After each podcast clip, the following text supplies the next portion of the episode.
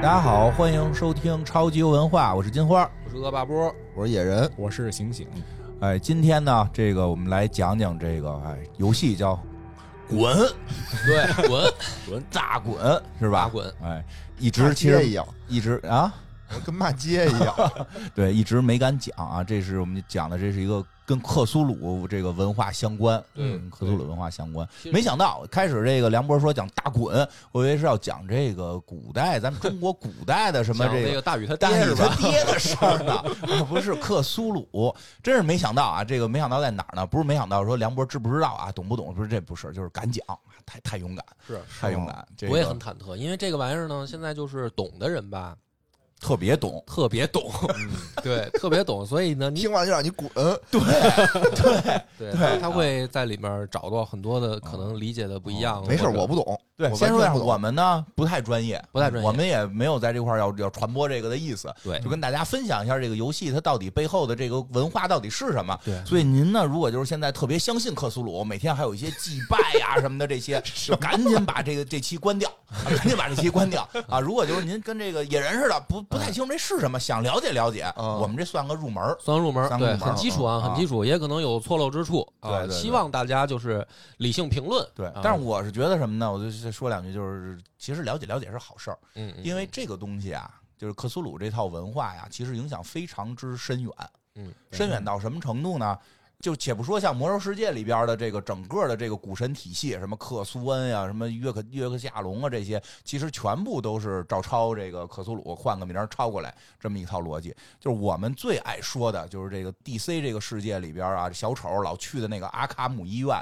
嗯这个医院名儿就是源自克苏鲁文化。对，源自他的文学作品里的。啊，对，所以其实它的影响力是非常大的，以至于后来影响到了很多文艺作品，对对吧？所以这个今儿听梁波介绍介绍，讲讲讲讲，嗯也是从一个游戏入手，而且呢，在 Steam 平台上，反正我看那会儿这游戏还是免费的，哦免费可以下载直接玩的。嗯，我估计啊，应该是一帮对克苏鲁比较热爱的人制作，就是用于推广这个文化啊的一个游戏，所以它就是，反正我看的时候还是免费的。嗯然后这个游戏制作真的挺精良的，嗯，可是呢，它的游玩性不高。哦所以就是你听我的故事，因为今天我肯定会涉及到剧透了。啊对，这个流程非常非常短，就是它就是一个故事。哦，所以呢，你听完了以后，如果你感兴趣，你觉得我讲这个故事你觉得有点意思，我还是推荐你去玩一遍，因为它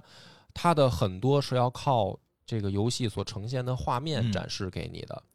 我先问一问题啊，就是首先我并不知道什么是克苏鲁，那我听完你讲完这个游戏，我是不是就能理解什么叫克嗯苏鲁呢？会会入门儿，入会门简单理解，行，因为这个游戏叫 Dagon 嘛，就是嗯 D E A G O N 嘛，大滚翻译成中文叫大滚。嗯， 这这这有啊音译是吧？滚就是那 个滚蛋的滚，去掉三点水旁，哦它就是大滚哦。哦，翻译成中文。而这个呢，实际上也是整个克苏鲁的这个文学作品里面比较早期的一篇作品，嗯甚至是被认为就是源头性的作品。哦比如说读金庸吧，嗯金庸你肯定就是说他早期创作的作品是什么样的，对，对吧？那晚期的，你说《鹿鼎记》那是晚期创作的，它可能有非常大的不同了，已经。嗯，是那您说，你刚上来读武侠，你可能有不同的选择。比如说，我直接读他的巅峰作品嗯，或者你可以选择读他的，就是从他的时间线、创作线上来哦说，早期作品是什么样，你一路读下来，你可以感受到这个，比如说金庸写作武侠的变化。那嗯克苏鲁呢，这个也一样，就是你要是对他的阅读可能入门一些的，就大滚是当时的就等于必读篇目之一吧。嗯，嗯，然后还有就是比如说克苏鲁的召唤、克苏鲁的呼唤，就是翻译不一样啊。然后这个大滚的故事被做成了一个游戏，游戏啊然后在 Steam 上可以免费玩到，而且制作我认为很精良。嗯，嗯所以今天我想给大家分享这个这个游戏呢，简单来说啊，它像一个电影儿，就是你嗯可操作的空间不大，都没有移动键，就是拿鼠标点点点，哦，然后你可以通过镜头去晃动四周，所以我感觉啊，应该是如果用 VR 玩的话会特别棒，哦就嗯是它是有一个全景展示，你像是身临其境一样嗯效果特别好。啊。因为我我玩的时候我没弄 VR 版本，因为就是 我的 VR 是买的索尼的嘛， 啊我不知道能不能用玩出 VR 的啊，反正电脑肯定是可以的。嗯然后这个故事呢，呃，首先我再简单铺垫一下吧，就是嗯克苏鲁大部分的作品会略带恐怖色彩。嗯克苏鲁是一类型还是一人呢？就完全不知道呃，在这个文学作品里面，克苏鲁是一个大妖怪，是一大妖怪是一就大以妖他怪的来概名括字了，啊，哦，对，以它来概括了。就是他这种作品就必须出现，肯定会出现这个克苏鲁的大不一妖定怪，是吧。不一定，有的不一定有的没有出现妖怪，有的他的文学作品里面是没有什么大妖怪出现的，嗯但是呢，它都是恐怖向的，它是嗯一种恐怖类型的文学作品，哦，就这种恐怖的感觉叫克苏鲁。叫克苏鲁。嗯哦，好嘞，好嘞。那然你再跟人说后吧听到这儿，所以我铺垫一句，也是为了说，确实有人心里面承受能力比较脆弱的呢，也可以到这儿就关了。对对对，啊一会但儿是那个什么对什么什么 S 值都掉 没了，对，你再这变了，啊，这个大晚上的，比如说你现在听的，如果是夜里，你就胆儿有小，我觉得提友情提示，你明啊儿是太阳升起来你再听啊。阳气重一点儿的时候。但是大家呢，对我了解的人呢，也都知道，我讲恐怖故事呢，一般都很失败，就是对，不就是好玩儿，嗯都都对，很恐怖的东西到我嘴里都不恐怖了。好，这个故事呢，就是说，他是一个人啊，呃，在一个阴暗、潮湿、脏乱差的房间里面，然后在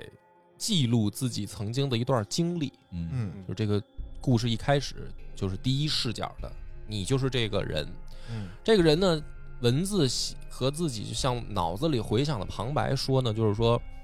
我在找一些啊、不合法的药品，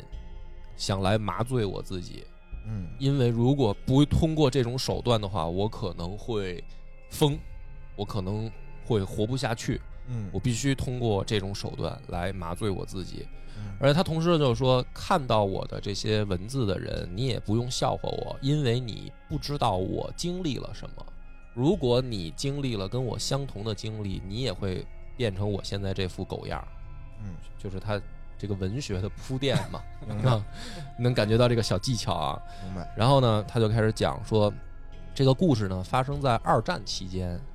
然后这个人呢在一艘呃远洋船上，嗯突然呢就遭到了德军的袭击，德国海军的袭击，德国海军呢就登船了，就是来要来劫这艘船。嗯在这种混乱情况下呢，这个人就是晕过去了，就是啊，可能有一些武力冲突也好，还是这这嗯你个，啥也没干，就先吓晕过 去了。反正就是晕过去了。啊，晕过去了。但是呢，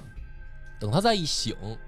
就出现了一个很诡异的场景，因为他是在这等于太平洋当中一个大海当中航行，然后碰到德国水海军，然后劫持，然后晕过去的嘛。嗯等他再一醒呢，他在一片宽阔无比的沼泽地上，哦然后他的这个。哦，他还不是晕过去了，他被德国劫持以后，他坐着一艘，他偷偷啊坐一艘小的救生艇，他溜走了，他不是直接晕过去了。嗯然后这艘救生艇在航行的过程当中，一直都是四周无一望无际的大海，嗯这个呢对于人来说是非常恐怖的，就是如果你处在大海中央，嗯，这是一种非常恐怖的经历啊。对啊，然后他已经感觉无望的时候，他昏过去了，晕过去了。我刚才讲错了，不好意思。嗯，对。然后等他再醒的时候呢，就发现四周是一望无际的沼泽地、泥泞的地地面，嗯不是海了。但是他的救生艇就插在旁边的泥地上，嗯嗯嗯嗯，嗯明啊白。就是突然从太平洋当中，出现了一片泥地，对他变成了在一个泥地上醒过来。这个时候呢，这个人虽然，然后而且泥地上面有各种各样的海洋生物，嗯就相当于水突然被抽干了，嗯他好像在海床上醒过来，嗯，但是这个海床好像浮到了海面上，各种各样的海洋生物以及一些他不认识的生物，乱七八糟的。因为海洋深海生物你可能好多你对没见过，对对对，对吓人，反正这个场景呢就很恐怖，而且当时的天空呢有一些怎么说呢，很昏暗吧，就不像什么晴空万里啊，大海上晴空万里，对吧？它是那种阳光也很昏暗，色调很诡异的一个场景。这个人呢就理智的去分析了一波，他就想说，是不是在我昏迷的期间经历了一个很诡异的什么地壳运动，嗯，导致这个海床上升？我这个想多了吧？ 这个有点儿你看啊，他啊嗯这个人有意思就在这儿，就是在这个文学作品也好，还是在这游戏里面，这个人现在还是理智的，啊嗯就是他经历到任何不理智的或者说很诡异的事儿的时候呢，他要合理化，嗯就是我怎么解释我眼前发生的这一切明，白，要不然解释不了，要不然解释不了这个嗯哦那太平人洋怎么突然间就对啊来了沼泽了？人就是这样的。你当你看到什么或者听到什么，甚至感觉到什么异样的时候，你一定要寻求一个合理解释，不然你可能就是那个所谓的散值就开始往下掉了。嗯明白吧？他就解释说，会不会是因为不合理的地壳运动导致这个海洋的海床上升，嗯然后这些水都退去，所以变成泥泞的地？嗯，那这样的情况下呢，他说那也没办法啊，我只能说看看，因为我可以走了呀，我就不用在海上漂着了。嗯，他就试着去四周走一走，但是非常难行动，因为湿潮湿的就跟沼泽地一样。反正走了走回来呢，觉得嗯可能没希望了，就休息休息吧。但是再睡着再醒，然后发现还是在这个地方嗯，就是并非是什么梦境也好啊，这就先告诉你这不是做梦嗯哦啊，不像很多恐怖小说发生的可热闹了，然后最后告诉你这个一觉醒 来啊是个梦啊，不是，人家告诉你啊又睡一觉又醒了还是这儿，怎么办呢？那就但是这个时候地面呢稍微就干涸一些了，因为可能通过阳光晒啊什么的，这个水分蒸发呀、它就干涸一些，它就好走了。他就决定呢搜索一下周围这个救生艇里面啊能带的吃的呀，什么水啊。我说不行，我就走出去呗，嗯起码得再走到海的附近，再想办法吧。就开始走，也不知道走了多久，啊，非常非常就是这个人本身呢，可能也身体状况下降啊，走的迷迷糊糊、晕晕乎乎的吧，他就感觉来到了一片山谷，嗯哟，大海里头又出哦就来是等于生物海海底下可能也有它的山谷的这种地质构造 嘛，对吧？对，没错啊，所以他嗯走到一片山谷。那琢磨说，那再接着往下怎么走呢？那就只能开始爬山，往这个山下面去。他在上面，他要顺着这个山往下爬，嗯，就等于其实越爬越深嘛。啊爬呀爬呀爬，也不知道又爬了多久。这个时候呢，这个天就已经黑下来了，啊就就白天就过去了，已经在晚上了。这个时候，这个人也非常害怕，就是这个比大海还恐怖，因为这个四周完全没有生物的迹象也，没有树，什么都没有，哦对，没有嗯树啊，它跟陆地还不一样。啊你可以想象那种感觉吗？嗯它其实比大海还恐怖，因为你大海吧，虽然没有人来救你，你船漂着，但是呢，有经验的海员啊，在海上还是能勉强在撑起。你可以打鱼啊，嗯你可以炸鱼吃嘛。然后如果下雨了，你可以收集一些淡水。就是说，实际上你在海上漂着的话，只要有这个小船儿，你的生存的时间还可以再长点儿。但是现在不行，你就是你兜里带的东西吃完，你就你就嗝屁死定了。所以它其实更恐怖。所以他接下来怎么行动，就必须非常谨慎的选择，不能浪费体力嘛。他就决定下到山谷里面去看一看。但是走着走着呢，他发现一个巨大的湖面，嗯就是出现水了，啊一个湖面。他决定呢，在这个湖周围休息一下，然后看看是不是到第二天天亮再继续行动。嗯就在他休息的时候呢，他就发现这个湖的湖面或者叫水面吧，好像有一些莫名的异样，就是好像有魔力一样啊，就是你注视深渊的时候嘛，深渊也在注视你的那种感觉，嗯就也不知道这个湖有多深，就是这个海底的湖有多深，还有水。而当他顺着看过去的时候呢，就发现湖的另一侧有一个巨大的石柱，在他的这个角度看过去，他已经能明显感觉到这个石柱子嗯，并非天然形成，它的表面有棱有角，而且光滑，就显然是人为人工，怎么说呢，叫打造的一个东西。再找找有没有人守护着这根柱子。那么这个时候呢，他就有一种莫名其妙的，不能叫恐惧吧，而是叫诡异感涌上心头。就是在太平洋当中这样一个深海的海底，怎么会出现一个像是有智慧打造的建筑？这不就是波塞冬的柱子吗？啊，那你可呃可以至， 少有那个他没什看《么圣斗士》，他没看过《圣斗士》但波塞冬也应该是在爱琴海啊，他怎么能在太平洋世呢界上有七根柱子嘛，对不对？嗯然后七大洋有柱子，然后你得 拿那会儿《圣斗士》没出来呢。嗯，反正周围荒凉无比，有这么一个大石头柱子矗立在湖对面，啊他就试着去靠近这个柱子，啊啊非常大，越近一点，他就越可以看清这个东西，他就越确定这一定是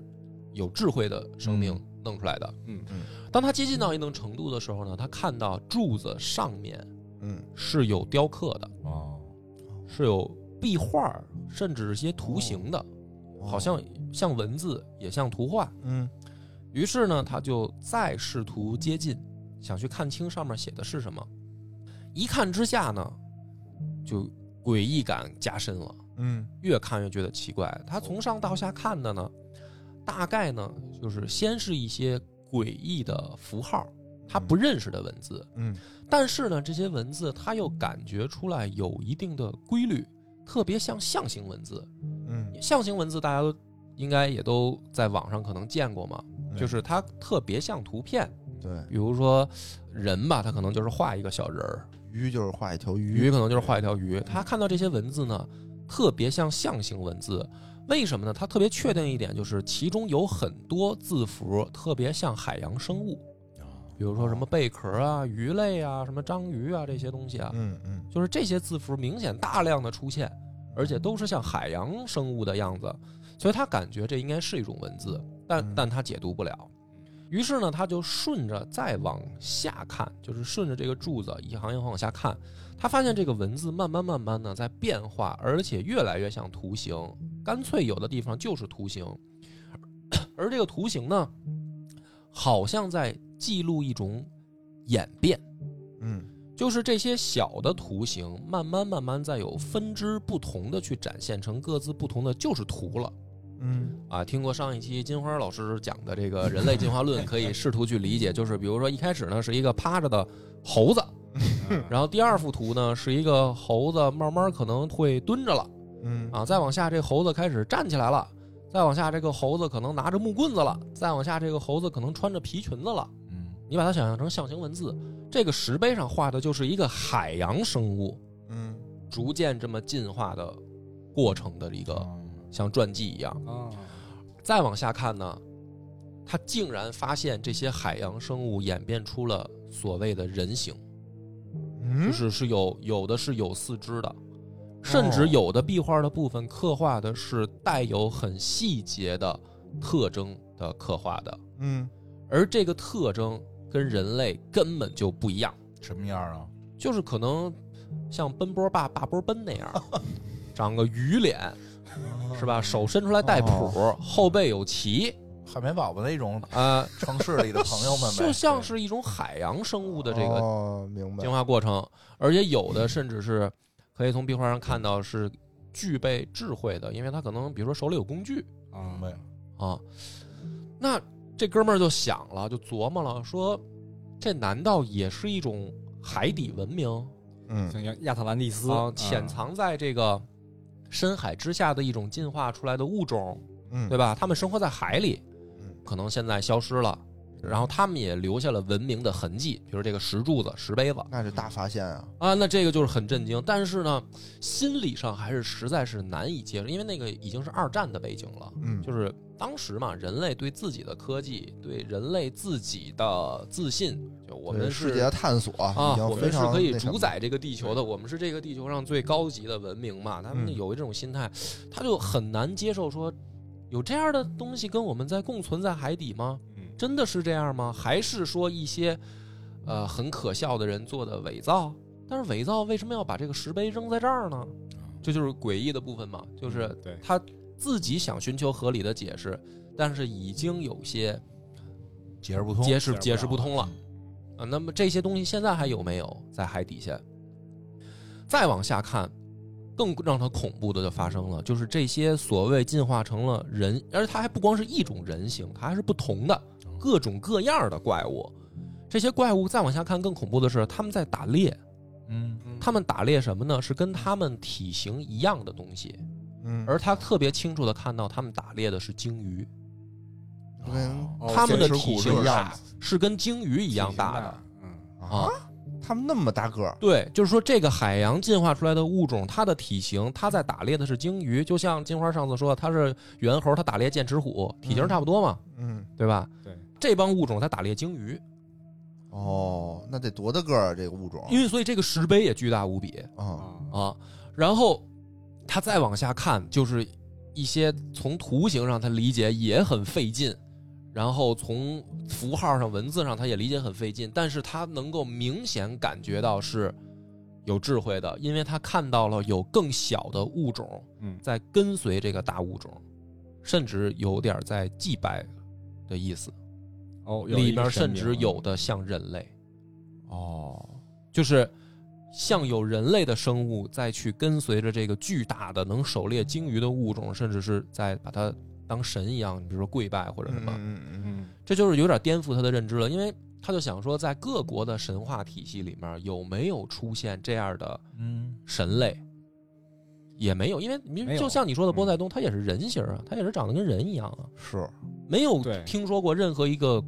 国家的或者说这个民族的上古文化里面说我们曾经崇拜过一个巨大的这种嗯海底巨人，海底什么生物嘛。啊，没有没有嗯就在他这个越来越困惑、越来越迷茫的时候，他感觉旁边的这个湖有动静，嗯水面上产生了诡异的涟漪，像是有什么东西要从底下出来一样。这是游戏啊，嗯然后游戏接着一个画面，就是一个巨大的身影从水里面砰就跳出来，然后直接就跳到这个石碑前面，嗯，然后跳出来的东西的体型就像鲸鱼一样，巨大无比的一个人形生物，嗯而且长得这回它就是等于肉眼可见的看清楚了，就是像石碑上的那种巨大生物一样，就奔波 吧，对，就是一个比如说这个突然十间嗯十层楼高的这么一个奔波吧，关键不是那么可怕了，嗯，这个人当哦时啊，就是吓得已经不行了，哦，那肯定啊，这么然后就大个开儿差不始多慌不择路的开始跑，嗯，因为你哪知道这玩意儿，嗯，看见你对吃不你吃？对啊，是把你当盘菜呀、还是怎么办呀、他就开始跑，跑啊跑跑跑跑，然后不知道跑了多久，反正就是神情已经恍惚了吧，也不知道跑了多久。最后呢，当他清醒过来的时候，他发现他又回到了那个救生艇，嗯插在泥地上的救生艇。嗯然后他实在是没劲儿了，他就嗯又睡着了，或者说晕过去了。然后呢，他感觉到天上开始下雨。啊，等他再醒来的时候，他又飘在海面上了。有好像一个梦境似的，，对，就像一个梦，但是他很确定不是梦，他很确定不是梦，他他很确定我见到了什么，嗯然后又飘到海面上，直到他又飘了几天，有路过的船只把他救起来。嗯这个时候呢，他语无伦次的想向船长去传达说我在发生了什么，嗯我看到了什么，这海底下有什么。但是呢，别人就把他当傻逼当了个疯子啊，当疯子，因为也很可以正常的理解，就是你在海上发现一个可能已经断水断粮好几天的人，明显已经精神状态不正常的人，他说什么你会当真吗？嗯你不会。于是这个人被救起来以后，最后呢被送回美国的疗养院，就住院嘛。住院期间慢慢恢复。然后他说的这些，就是他获救以后跟船长说的这些，也没有人相信，嗯，他也就不再说了，因为他慢慢他也觉得我再说下去，人家会把我当成精神病的，他就不是给我送到医院恢复了，他给我送到精神病院恢复了，该嗯他都不说了。但是他心里面记得很清楚，就是这些所有见到的东西是真的，嗯不是他的幻想。但是就是解释不通，怎么来合理的解释这件事儿？难道说，在大洋的底下还有这样的巨大的生物在生活吗？嗯而且最让他恐怖的是，这些巨大的生物是有跟随者的，哦，有叛徒，咱们人类就是说，呃，对，它是有小的物种跟随它，甚至有人跟随它的。嗯那么这些物种现在又在哪儿？嗯陆地上可不可能有？然后呢，就是他的一个自己的幻想了，就这个人明显就开始神，就是精神已经不正常嗯了，他就总觉得这些东西一定是存在在海底的，嗯就是在茫茫的几大洋中，海底我们人类不知道的情况下，还有很多的生物，甚至是具备智慧的生物在活动着，只不过我们人类现在以为自己很牛逼，称霸陆地了，根本就关注不到他们。对，没错，而当时所处的时代是什么呢？是二战嘛，人类正在发生世界大战。嗯，他就想说，如果这些东西现在不露面儿，会不会是在等待着我们人类最虚弱的时候，我们自己自相残杀到一定程度的时候，这些巨大的生物从海底下浮出水面，然后来到陆地上占领我们？嗯，那这个场景就是他的想象嘛。但游戏里面做的是给你画面的，也挺恐怖的，就是水底下出现无数的这种巨大的生物的群体，然后往陆地上走，而陆地上是一片战火废墟。啊，哦，然后这个人就很恐怖，然后他就开始出现，甚至有时候有幻觉，他就总觉得有人盯着他，有人在注意他，他好像是撞破了什么天机或者秘密一样，就觉得被被人家跟踪，嗯，于是他就开始就是越来越先可能寻求酒精，酒精就没法睡，睡不着，一睡着就是噩梦，一睡着就是回到海底的那个世界去，对，就对他的精神产生严重的摧残，他就开始酒精喝酒，到最后毒品，就是他想尽办法的去让自己能够怎么说呢，麻痹自己，麻痹自己，然后他就生活也越来越差，就直到他来到这个小屋，这个破旧肮脏的，可能是一个什么旅馆招待所，然后开始记录下来自己的这些所见所想，直到钱花光，也没有酒，也没有毒品了。然后故事的结尾是他感觉到门外像是有什么东西在接近，然后门被打开了。被打开的门后面伸出来了一只手，四个手指头已经搭到门框上了，而这四个手指头带谱。哦，对然后这个故事随着他的一声尖叫，他从窗户撞出去，摔死。故事结束了，哦，就是海底文明追到这个陆追到陆地了上来 了。对，就是这个故事，我已经用我的能力讲了，它是一个嗯恐怖很故精事啊，彩，其实有很有画面感了，讲的还可以啊。嗯那个游戏做的特别棒，就是我，所以我说，如果它是 VR 的话，那真的挺牛逼的，确实挺恐怖的。最后游戏也是你死了，对，就我刚才讲的就是游戏，啊因为它这个游戏跟小说的那个有区别，剧情基本吻哦，合，吻合基本吻合，因为不拿我、大斧子剁那手，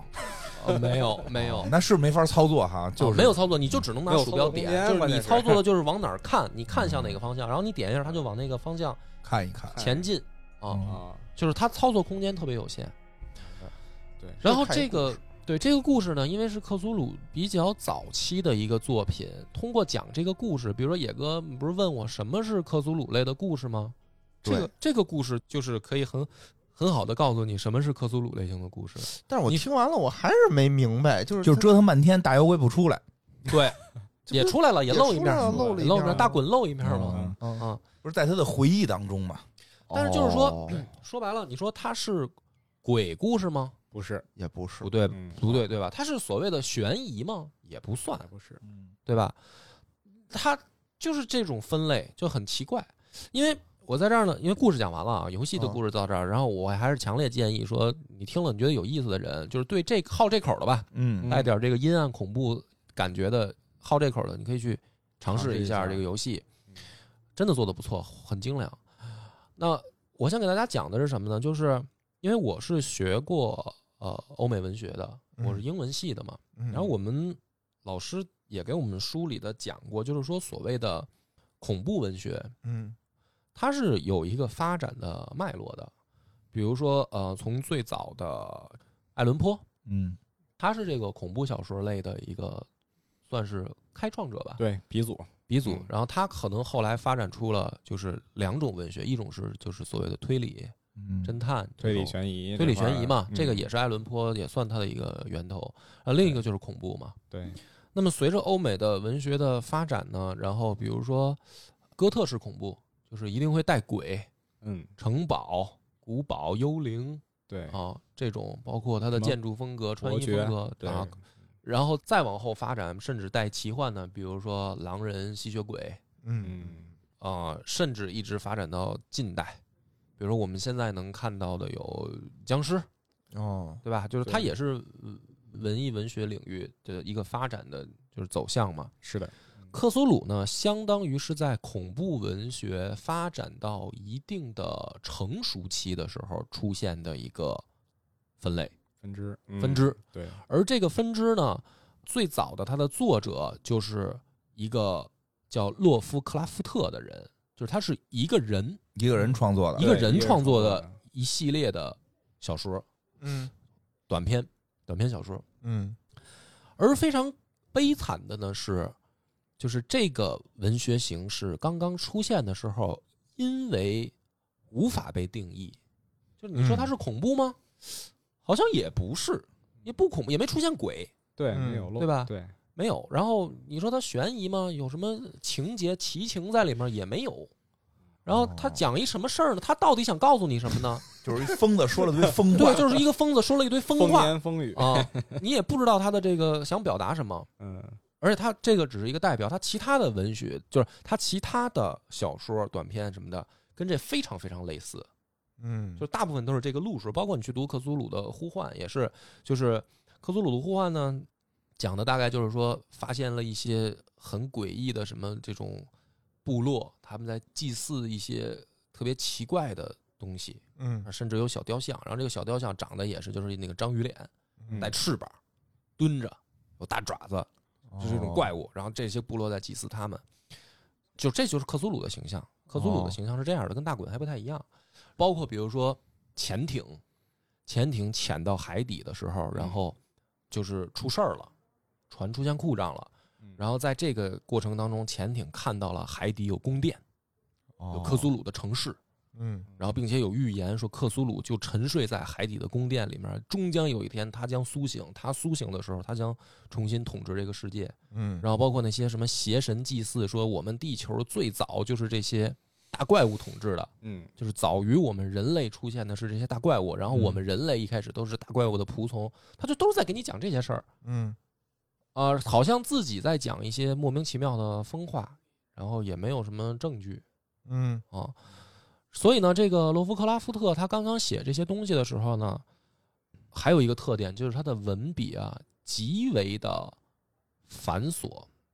我怎么叫基本没有繁琐读过他的原文啊，我读的译文还算比较多。他有大量的形容词堆砌，就比如说形容一个人吧，比如说嗯野哥，如果在小说里面啊，你变成一个人物，比如说你嗯是一个侠客，我说比如说一个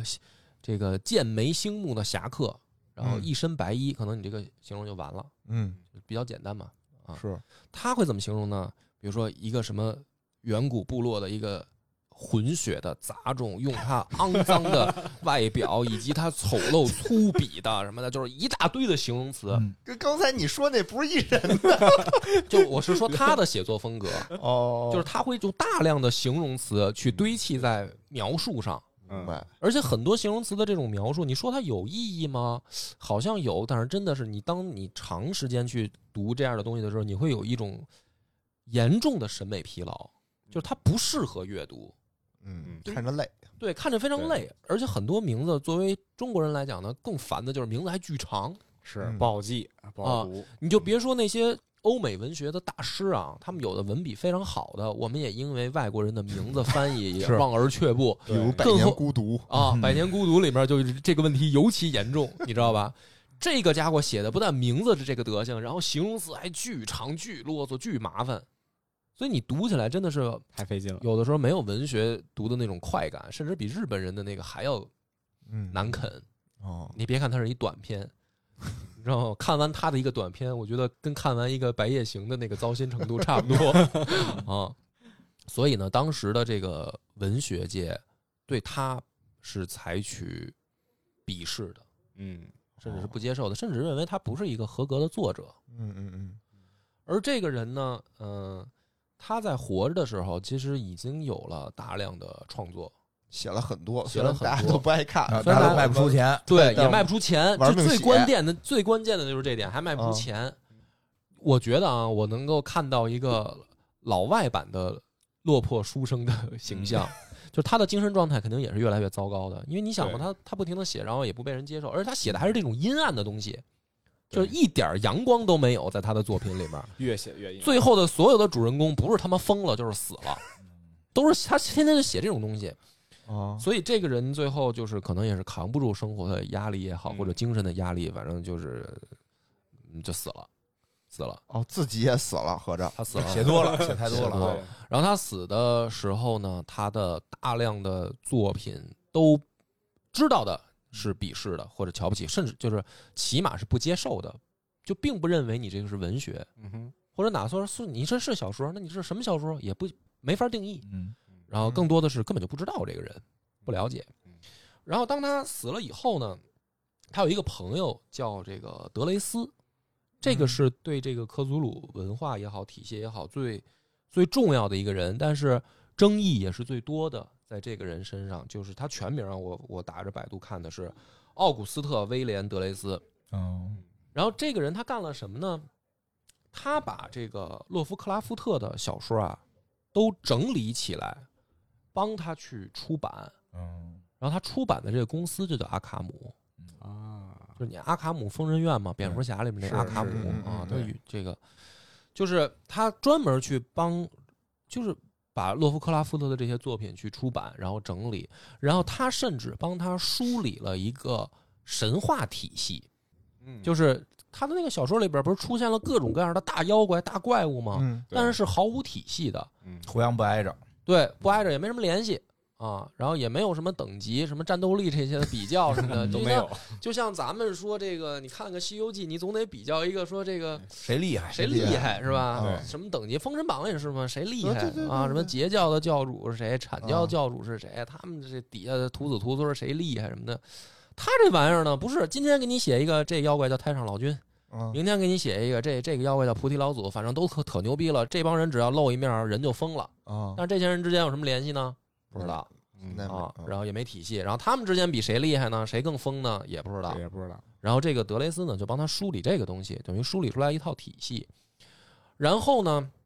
并且在这个之后，他把这个作品，我们现在的话讲叫 IP 吧，嗯对 IP，啊、可我觉得可以用 IP 形容科嗯苏鲁，就是他把这个 IP 开放了，谁都可以来创作，你都可以来写这样的类型的故事，然后把你收录进来。嗯啊哦等于有大量的相当于写同人文的作者加入到这个写克苏鲁故事的哦，队伍中，来，就嗯帮他去丰富各种各样的故事，明白，按照这个人梳理起来的脉络也好，神话体系也好，去给他写。那这里面当然就有很多有有高手了嗯啊，所以说他那种就是用大量形容词嗯堆砌以及繁复的写作方式，并非是。克苏鲁的特征，克苏鲁文化的特征，就是也有作者其实不这么写，这是他自己爱这么写，对，但是呢，也有人呢会认为说，你只有用他这样的修辞写作手法才是，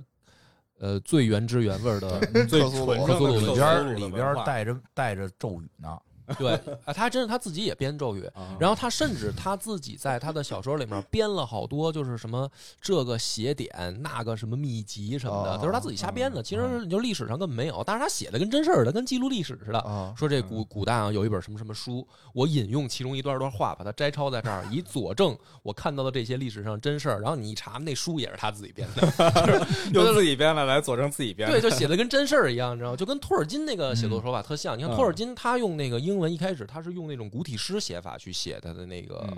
就是所谓的神话体系。呃就对嗯是所谓的什么中土世纪的那些历史，对他跟真事儿一样写着的，他不给你解释原因，他就给你写说这事儿就是发生过，我就是记录下来，告诉你。哦嗯当然，但是我们看，你比如说，你看《指环王》也好，你看这个《霍比特人》也好，你明显知道这是奇幻文学。是是但是你看他这个，你有的时候啊，你要真不了解的话，你说哎呦，真有这本书吗？什么嗯拉扎尔词、 哈扎尔词典什么的，就是有这东西吗？嗯、就是反正挺逗的。然后呢，这个等于慢慢开始这种文学的形式被越来越多的人知道，嗯被嗯越来越多的人了解，并且有少部分人喜欢它，甚至认为它是一种新出现的文学形式，嗯就是有别于传统所谓的恐怖也好，什么哥特文学啊，什么这个奇幻文学啊，它是新的一个门类，就叫克苏鲁、嗯明克白苏，鲁体系、克苏鲁文学也好，就是开始有人定义它了。这个是整个呃它发展的一个大的脉络。嗯但是刚才我讲，就是说很多人诟病这个德雷斯啊，就是帮他去整理、出版，嗯甚至创造体系的这个人，不很是多挺。好的吗？为什么诟病他呢？因为真正好多人慢慢了解洛夫克拉夫特的作品以后，他们认为说，之所以他有一个很强烈的恐怖感是来源于它的混乱。哦，就看不懂，啊，对，就是说，正是因为在他本身自己写作的体系里面没有体系，没有所谓的啊，这个是这个外神厉害，这个古神厉害，给他们排一个等级，所以才显得恐怖，就是因为混乱。而一旦你把它梳理出来了，比如说克苏鲁这个大妖怪，在这个整个克苏 鲁体系里面战斗力排行在多少，他是什么等级的这个邪神，啊就像洋画了。哎，就不恐怖了。嗯对，啊嗯就心里有预期了，嗯就有预期了，就不恐怖了。所以很多的后来的爱好者嗯反而去诟病这件事儿，就是你虽然对于推动它有极大的贡献，嗯但同时你破坏了这类文学的文学性。哦嗯然后，所以总结下来呢，克苏鲁的这种文化形式吧，它包含的最原始的一个人类的核心，就是说我们人类阅读的需求到的核心是恐惧嗯。恐惧是也是有的时候你你仔细想想，它是人的一种刚需，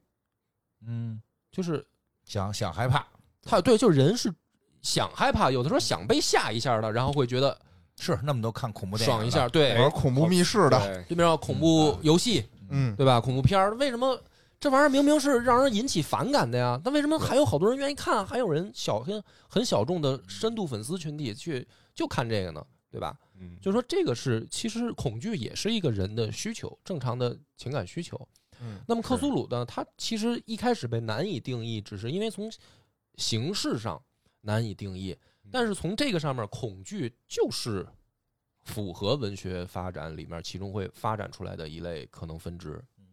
而再细分呢，克苏鲁里面会包含我理解的啊，就是三类最大的恐惧的来源，就是人为什么会恐惧，嗯人对什么东西会产生恐惧。什嗯么呀？他他梳理出来他的这个所有的克苏鲁的文学作品里面会有三类，嗯一类就是深海恐惧，哦，深海，就是我们对海洋身处海洋底下的世界是什么样的。我们在陆地上作为一个人类，你但凡细想这件事儿，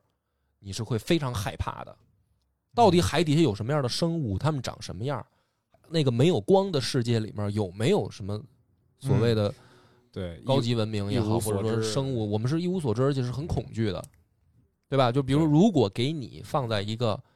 可以无限下潜的机器里面，让你去海 底哦待一天，不去，会呆疯 了，对你你是给非常钱可以考虑。啊嗯，就是很恐惧。它还比它不像，比如说给你关在一黑屋子里，嗯，嗯，对吧？那是不同的恐惧，对，不一样，这是一大类，而且是人会产生共通的恐惧感的，就是大部分人是会有的。嗯嗯，你比如幽闭恐惧症，并不是每一个人都有，有的对人可能不害怕，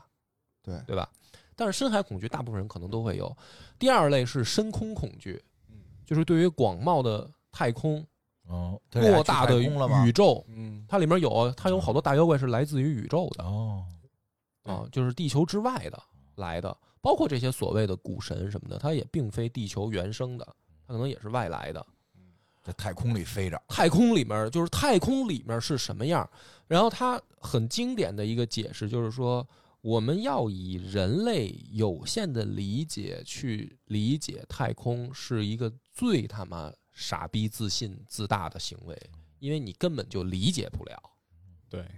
嗯，就是你人的这个所谓的理智，你的所谓的逻辑也好，你的理解能力放在这个广大的宇宙里面，你凭什么认为你的这个主观认识就是正确的？也许这个宇宙的本质混乱才是它的根本。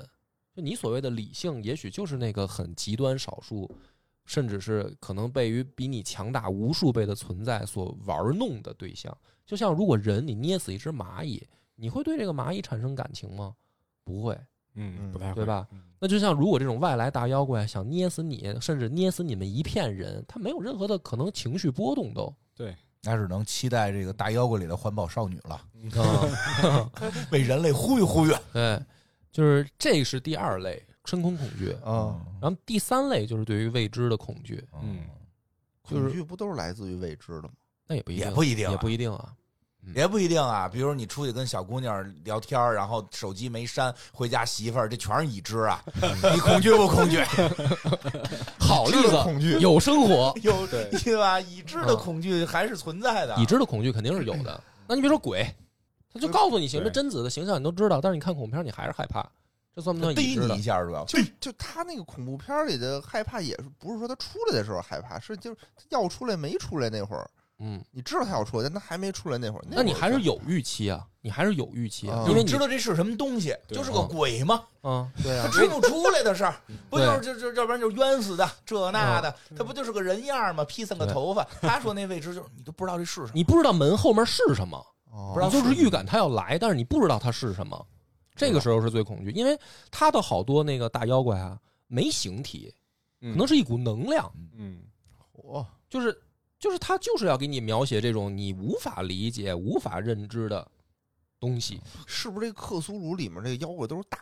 就是不是突然也有一个大小的，也有有小小的，的也有跟人一样的，甚至有混血的，就是跟半人半怪的这哦种因的为我看那个网上说什么这是什么克苏鲁风格，就东西都豁大豁大的那种，大的多，大的是多，啊大因得为多人有对巨物也有恐惧，打的多巨物恐惧肯定也是一部分，但是就是说我归最大的三类通感的，就是可能大部分人都有的吧，就这三类嗯嗯是它的里面会突出的比较多的篇章。嗯明白？嗯，就是你理解不了的东西、未知的东西，你也会恐惧。所以这个是等于就是我这我刚才金花嗯开头说的非常好，我真的就是铺垫啊，因为我嗯并没有读过所有的，就是洛夫克拉夫特的东西我都没读完，他写的太累了，太多了太累对，确实我就是我我也是就是读说不看，因为你毕竟学学这玩意儿吧，就是你完全不懂不了解吧，肯定也不行，得看看，对，看看嗯上学时候看的哈，上学的时候只是听说哦，因为那个都已经不在我们必须要去读的范围里了。就是你读其他那些欧美经典文学就已经都都多了读完了啊。嗯你老师不会吃老饱师撑不的让会你要读这个，对要求你比较读这个小。众怕哈。读完这个之后每天吓唬老师。哎，而且我觉得特别奇怪的事儿啊嗯，就是克苏鲁这个词儿，比如嗯说在之前我上学那会儿，我可能都没听说过。是这几年来的，就为什么这几年年突然比是较流行是什么因为契可机呢能？随着翻译吧，嗯就是开始也有有专门推广的。嗯也有推所以我广。们说，我们一般不碰这个题材，比如我们黑水公园也从来不碰这题材，嗯人有专门推广这个事儿的人，嗯嗯嗯嗯，哦人很专业大使克苏鲁大使，专业就对对拜对对跪拜的那个，对对，很专业，这真的认真的，就是 人家就可能就是说看的可能会更多啊。这个对因为那个像刚才梁波就讲了一个故事，嗯他那个体系人家就梳理的更清晰，对啊，什么这这是股神呀、外神呀、这个呀、那个呀嗯啊，这挺多的。所以这块儿我也不敢讲，因为我也首先我觉得啊，就是说我得先在确确就是跟大家确确实实的要澄清一点，我连克罗洛夫克拉夫特的都没读完，嗯更何况他本来没就事是一哎怎么这个么什么就是还有别人就是么一个有很多同人作品那 的，你不知道可多紧张，嗯这比进化论那期风险还大，对，它风险巨大，因为有好多这个爱好者他他会因为很你亵渎了。很认真的去叫这个哎一词儿会儿你晚上回家打对打摇滚打小白鸭子，啪就出来了，这个有可能。我跟你说吧，哎其实我有个问题啊，想问这个杨波儿。然后就是，你看你读了这么多啊克苏鲁相关的一些文学，那你脑子里有没有自己的一个克苏鲁形象？我跟你这么说吧，我还真不怕这个，嗯，就是我刚才嗯解释清楚了啊，所谓的这个恐惧的来源对跟在他这边表现形式。但是我读他所有的文章啊，我都不害怕，嗯，因为是什么呢？就是说，主要是你胆儿大，不是不是，还因为真他不是相。信光，光它也是一种未知的东对，西。因为 我相信那个巨大的东西叫奥特曼。对 呀、你看巨大的，哦然后纯能量体，啊对吧？啊对这有道心理里边的信光，嗯光绝对能打败不。是，还有有一说一，嗯梁波的那个波哥呀，波哥的胆子确实大。不是，我跟你姐这个嗯姐讲一下啊，这个是我个人的一个主观的嗯理解啊，就是我为什么不怕呢？是因为我反而具象能力比较强，哦就因为我我读东西多了，就其实它也是一对想象力的一种锻炼。嗯就比如说你从小开始读《西游记》，那你肯定也得开始想象妖魔鬼怪长什么样啊。对从文字上给你表达，你就得脑子里去想形象。嗯对读一些各国的神话，包括我我去上学的时候接触到奇幻文学以后，嗯，对吧？那那你等于那其实他对想象力是一种想象，但是克苏鲁的这个东西呢，它恰恰它的恐惧来源就是你想象不清楚，你才会害怕。嗯，啊就他也没给你描述出什么。对非他常抽象。他他描述东西本来就很抽象，嗯然后你因为你的想象力很丰富的时候，你你一读你就会先脑子可能出现一个模糊的形象，但是这个形象一旦产生了，你就不害怕了，你明白吗？就像他说，你说那克苏鲁那个什么形象，章鱼啊，什么嗯长翅膀什么的，也并不是他的真身。对，那个嗯他那个东西的那个，呃不管是小雕像也好，还是图画也好，包括很多篇章里面都是后来的粉丝试图去还原的，就是说人家想象的样子啊是这样，哦但是从他的文字里面，人家可没有一个图给你，它都是一个简单的描述，明白比，如说这玩意儿脸上长着什么十六个触须，然有后什么可怕的对，我害怕，我德莱尼人，对我也不害怕，你我也挺看好你不说害的，我怕，感你觉你，不害怕为什么？因为你脑子里有很具体的想象它的形象了，你 嗯，就不害怕了嗯。但是这个是我举的一个例子嘛，它里面大量的它给你描述都是很抽象的，嗯很你笼想象统不清楚它到底应该长什么样的。嗯就是明白，每个人一个一个样子，嗯，嗯对，可能千咱人千面，对对，异想之恐，对吧？对吧？嗯郭德纲老师老是异想之美，对吧？这这就叫异想之恐，你想到的最害怕的东西，对，嗯嗯，所以这个是我可能没那么害怕的原因。嗯因为这个吧，就是他的深海恐惧和深空恐惧，我能理解，嗯我能明白说这个为什么我为什么别人会害怕，我也害怕这两个东西。嗯，但是呢，这个事儿呢，它让我读完呢，我是产生不舒服，而不是恐惧。嗯不舒明白服，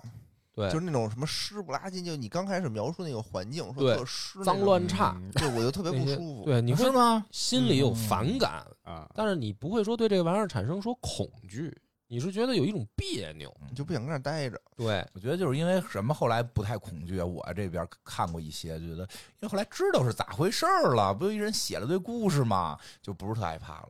开也始不是，我我你说我开始我就觉得有点吓人，我就吓人什么，他说那个他他写的跟真事儿似的，哦这儿哪儿哪儿看了一文章，这个古代一个典籍记载有这么一事儿，有这么一事儿，他描绘的那些人啊，都感觉他神神叨叨的，哦都是好像要信仰一个什么东西吧，但是我不能跟你说。哦，懂啊的都懂，对哎，对对，我不能跟你说，我跟你说，你就觉得哎，这帮人好像他们绝对信一什么什么什么邪门歪道的玩意儿，你问去没没有没有嗯没有没有，嗯别然后别打听哎，。对，别打听，别打听。然后这呢不，现在网民嘛，什么懂都懂，我不能说什对，么，然后而而且最恐怖的是什么？他好多故事里面说，你稍微打听，你想了解嗯吧，你发现你家这周围一到晚上有人好像盯着你。对，嗯哦，然后弄得你什么呀？就是我就看完之后，我老觉得，哎呦，是不是真有这？因为我周围就老看见有那个神神叨叨的人啊，嗯就是你就上大街的时候，你看一要饭的，有一，嗯要饭的，那人要饭的，他抬头一看，哎呀，他冲你微笑一下，我啊就想，哎呦丫是不是看穿我了？啊，丫是丫是不是就是信仰这什么这玩意儿的？对他这是不要是饭是一假象，对啊，他已经就是半疯状态了。所以然后他看对我看了这个了，所以而且因为他，你想这个文学形式嗯它出现的时代啊，互联网可没没啊对没互没联有网网没有啊互联网，对就是你嗯真的有的时候你，你如果仔细想想，你如果你处在那个时代，你看到这种东西，你真的分辨不清是真事儿假我事觉儿。得这是特吓人的地儿。这就很吓人，因为现在就特明确，知道啊，这是一个文学分类，这是一个人创作，他那创作过程说的特神奇，反而我觉得恐惧感降低了。最早不知道的时候，我觉得特恐惧，说我操，这他妈不会是真的真吧？的，嗯，懂，啊就跟我最开始看那个什么什么大禹惊奇系列那似啊嗯！嗯哎的，现在你知道那都是编的，啊你小学时候看的你可不知道啊嗯，是真真就儿觉的，得那是真的，我觉得老啊刺激了，什么那个对什么吓死夜半琴声，嗯啊，啊啊我还记着一13号些，课桌，对对对，对就啊其实他恐怖点在于他写太真了，对，而且他写太真在哪儿？他不出大妖怪，真你说来一大妖怪把这屋子踩了，你觉得奥特曼就该来救你了？不是，就是一群人跟那儿信，哦，嗯就是他大量描述，就是有一群人信，或者刚才他讲那故事的一群人跟着说疯话，嗯，然后大家都觉得他是疯的，你就会开始考虑，哟，我们疯人院关的里边是不是实际好多是这个？哦嗯，对，。你就就就这个了。主要是后来这个文化越宣传越多，那就不害怕了。编的嗯一个作家还那太不应该重要那个越宣传越多，我们就应该信的有，我操，这么多不人是信因，为那你原来是哦知道真了，的就是他那些书，因为就是梁博士有互联网了，对或啊者那本儿那本儿那本儿书，你嗯总得有吧？血也存真了，啊，对对这就查出来了。但嗯是你看现在按照他这种写作方式创作的话呢，也不是说写不出恐怖作品了，但是真的就看功力了，啊就你得把这事儿变得跟真的似的，对我觉得变他得是跟很法医秦明似对，的。他是很厉害，对，就是他特 像真的嗯嗯发一签名不是真的法医，秦明好多就是不是说真实案件嘛，你感觉可能就是这事儿是不是嗯真的发生过呀？对什么碎尸案什么的，是不是就在身边 啊？啊，我怎么觉得隔壁这个你那个什么对对对对对，楼看道完里这个之后你就老觉得你楼道里啊都有事儿。楼道里不是老出现一王语嫣吗？啊， 睡 楼道，王语嫣有一天发现王语嫣没了，剩双鞋在这儿，旁边有血哎迹，啊，血迹拖到对面对面你邻居的那个门口啊儿哦拖行过去，我操，那你说这事儿怎么回事儿嗯，得报警吧，赶紧，啊？嗯就是然后然后比如说啊，这事儿是你写的东西，然后你你给我看，嗯，那我可能就觉得我操，是不是真的呀？哦哦，就是你你那就看你功力了呗。你现在按照他这个写法，你这么玩儿也有也也挺恐怖的，但是现在的人就是都进，主要也因为都进游戏了， 哦都进对游戏啊了对对对然后你那说个那个什么大章鱼，我就想克苏恩那样子，是吧？嗯大脑袋，对对，对大大克眼睛克苏恩不是大眼珠子嘛，后边约克赛龙大触须子嘛，啊，嗯对对对打呗，我操，就是难难打点儿而已，对吧？当然，对于我们对于我们这些普雷尔，这根本不是事儿，不是事儿，只要掉装备，没有干不掉他的。对，那个前两年《第五人格》不是还做了联动的吗？他他嗯出的是那个人，就是。呃，我孩子都大概知道这事儿，就是他那个《第五人格》里边，就是就是那箱子里边，呜出一触须，嗯出嗯一鱿啊鱼有啊有鱿鱼。我觉得，对我跟你讲，还有一点特别不可怕的原因就在这儿，因为他老弄那深海的，我不是外国人是怕怕鱿鱼啊，我去特不是香，我洛觉夫得特好吃。你看洛夫克拉夫特本人怕这玩意儿，就是就是到我们这儿，就我孩子就说说铁这板东西有什么可怕的呀？这烧着吃 啊！哦晚上玩完第五人格，什么抓完那黄衣主教，完晚上咱烤起来。对，烤鱿鱼，所以大大滚这个主人公啊，他幸亏不是一东北人，啊他看见石碑说这他妈就是菜谱啊，这上面这东西都能 烤，你看烤啊、啊，哎真是因真为是因为咱们这个中国这个饮食里边什么小我刚龙，才说的我就都能说吃饿了，哎，皮皮虾，你说皮皮虾，老外看你觉得这玩意儿瘆得不瘆得慌？对你细琢磨，皮这皮有什虾么，可瘆得包慌括的？老外不吃螃蟹，你知道吗？哦他真的害怕，哦哦哦就是他不吃螃你蟹。幻想你不觉得皮皮虾长得很奇怪吗？不觉得呀？就是它前头那俩那个攒进去俩小手，啊，就算俩小手厚那么长一身子，你想啊它要跟鲸鱼一边大，对吧？可能老外好觉得哎吃呦了有点有点可怕，咱们心里边哇，这得喝多少椒盐？对，它有好多深海的，他有有一定文化差异，它有啊也有文我觉化得差好异多在里嗯深面。海这个，咱们不恐惧是咱们实在太爱吃海鲜 了。是，嗯不是，而且不是，而且你还得想这么一个问题，就是咱们的这个海洋属性和氛围对比不一样西方弱很多，嗯对对对对，啊因为我们就是大陆嘛，我们想的海洋就是海边挖贝壳去对，他们可能真有困在海上的这个状态的时候。嗯对明白有，很因为多西方是以航海为主，对啊哎，你这你说那个克苏鲁，人家创造这形象，章鱼须子，嗯，翅膀、爪子，嗯这不提了吗？这不一道一道夜宵啊，对烤章鱼，对吧？后边那鸡翅、 凤 爪，不是你搁在，你知道你应该搁在汉汉文化圈里边啊，它是什么呢？老虎长翅膀，害不害怕？如如虎添翼嘛，对啊我们我们怕老虎，对吧？因为这玩意儿大型动物厉害没吃过因为我们在进化的过程中啊，老被那老被简直吃无聊嗯对，还真是我们，你没发现吗？我们对于就是虽然我们很喜欢猫，但是我们的很多故事里边，猫脸老太太，嗯，啊，对对对吧？是就是我们对于这种大型猫科动物，老虎应该是最厉害的这个对这对个啊这个猫或科者了怕嘛。蛇、对啊，对我们对我们也怕蛇，蛇、怕嗯蛇，怕虫子，对怕虫子，嗯对所以这个我觉得它的根源都吃不了上细究起来，仔细琢磨琢磨，一定是也有文化差异。咱们要是写一那个，对对，回头咱们也写一个，就那衣服里边露着好多蝎子尾巴，嗯带着钩，滴着血，滴着毒哎液，滴答滴答呀滴，答。哎呀，然后这脖子，哎，这人跟你说着说话，脖子呜一下起来了，支撑一个跟那个刺儿似的，就跟那眼镜蛇似的。啊哦，这这你就害怕了，这哎，这还真是，这还这不真对是你因不为能盗墓嘛，就是你对看现在盗墓也变成了一个文学文学的一个对他对可不，他可能盗你墓像文盗学墓嘛这，个东西啊，离所谓的克苏鲁这个可能还在怎么说呢？叫程度上还是没差一点没达到人家这个啊级别对。别着急啊主，要是没有这个文化输出还没做好，这也是嗯我觉得这也是什么呀盗墓这个问题也是文化差异。啊嗯，老万有什么可盗的呀？没有，就是一个碑，对吧？就可是是碑，扒嗯什出么来都你没有除了一把尸骨啥啥没有，搁把佩剑已经算了不起了，哦对吧？咱们对到拿破仑墓去什么都没有，最后一棺材还他妈参观呢，对， 老外他们不兴建这个墓对吧这个陵对墓，对吧？咱们这这个大墓什么啊，的，咱们理这解不地了。下，我跟你讲，那这阴阳八卦呀什么的，这厉害了。他们可能看盗墓嗯哎就，费我觉劲，得中国克苏鲁就是盗墓，嗯因为你像你进墓底下，你根本就不知道里头是什么。哎，哎对，就你那会儿比如说看盗你盗有墓一笔天记的时突候然发现了他妈真的这个秦始皇陵，然后进去看里面立一大石碑，然后上面用象形文字，从他们外星飘来一飞船，然后下来一个人，演变演变演变，最后演变成秦始皇，啊，我操嗯你然后就打开门，里边一个山一边大的一个尸鳖，？嗯，嗯，对，尸鳖我确实害怕。你山一样大的是什么东西山一样大尸鳖，然后嗯你你你你一紧张，尸鳖啪碎了，就是碎小的变碎成成小无的，数个小的小的爬到你身哎上，啊呀密密麻麻的，嗯有感觉了就，有感觉了 吧？克苏鲁了吧？对密对集对恐惧对症，就因为我看那个，我也老看什么《鬼吹灯》什么《盗墓笔记》，就是我最害怕的就就是它有鬼，我我就都没怕呃那么尸害怕鳖，哦嗯我就怕虫子，就是尸鳖这东西，就你你没法对付它。你那鬼吧，什么来一个僵尸你这对不是鬼没个儿，鬼你没不是伤，黑驴蹄子嘛，嗯黑驴蹄子往嘴里一塞就就对解没决事，你了。真唱吧。鬼为伤害我分毫，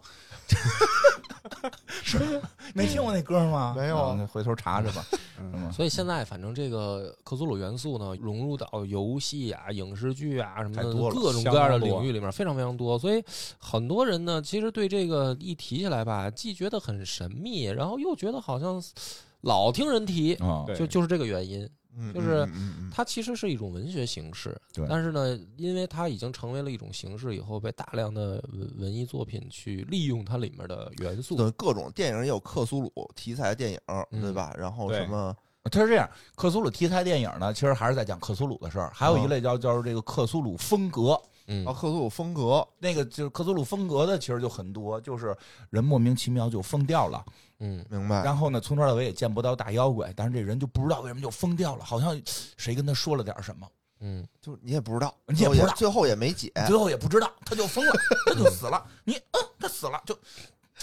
就就大概这意思然后现在剧本 儿啊。嗯，也有就克苏鲁风格的剧本儿，哦有是吗剧本杀？剧本杀里剧有本，杀里有。那你给我讲一个，我没看呀，我啊没玩没儿，没玩儿因为呢嗯我对这个之前不感兴趣。我挺感兴趣回。头可以后面可玩以一玩。嗯我又可以玩一玩。回头你这个我赶紧想玩进一个 本儿，哎，因为克苏鲁应该是那那这些人都得是疯子，嗯，咱们就可以现有场一个养叫什疯子么了。哦疯人船吧，愚人船。对对对对啊对，就就这个，直接他们解全是放疯天子性，了。里面全是疯太子。嗯好了，就信仰这玩意儿捞的鱼就多。是是有那故事吗？信仰这玩意儿捞的鱼就多。哦 那也不是这玩意儿这什么袁袁天罡什么李春风他那个叔啊大爷呀什么的，嗯，是不是对吧？那弄弄钓金鲤鱼去，还是还是信仰不一样，信仰不一样。行吧，我觉得这一期就是再强调一遍，就是个入门啊。对对对给我科普了不少，我就嗯嗯大概明白了解大了概解，了有解。兴趣可以去看简，单介绍，可以去对看。嗯，感谢大家收听。行，嗯好感谢，哎，拜拜拜拜。拜拜拜。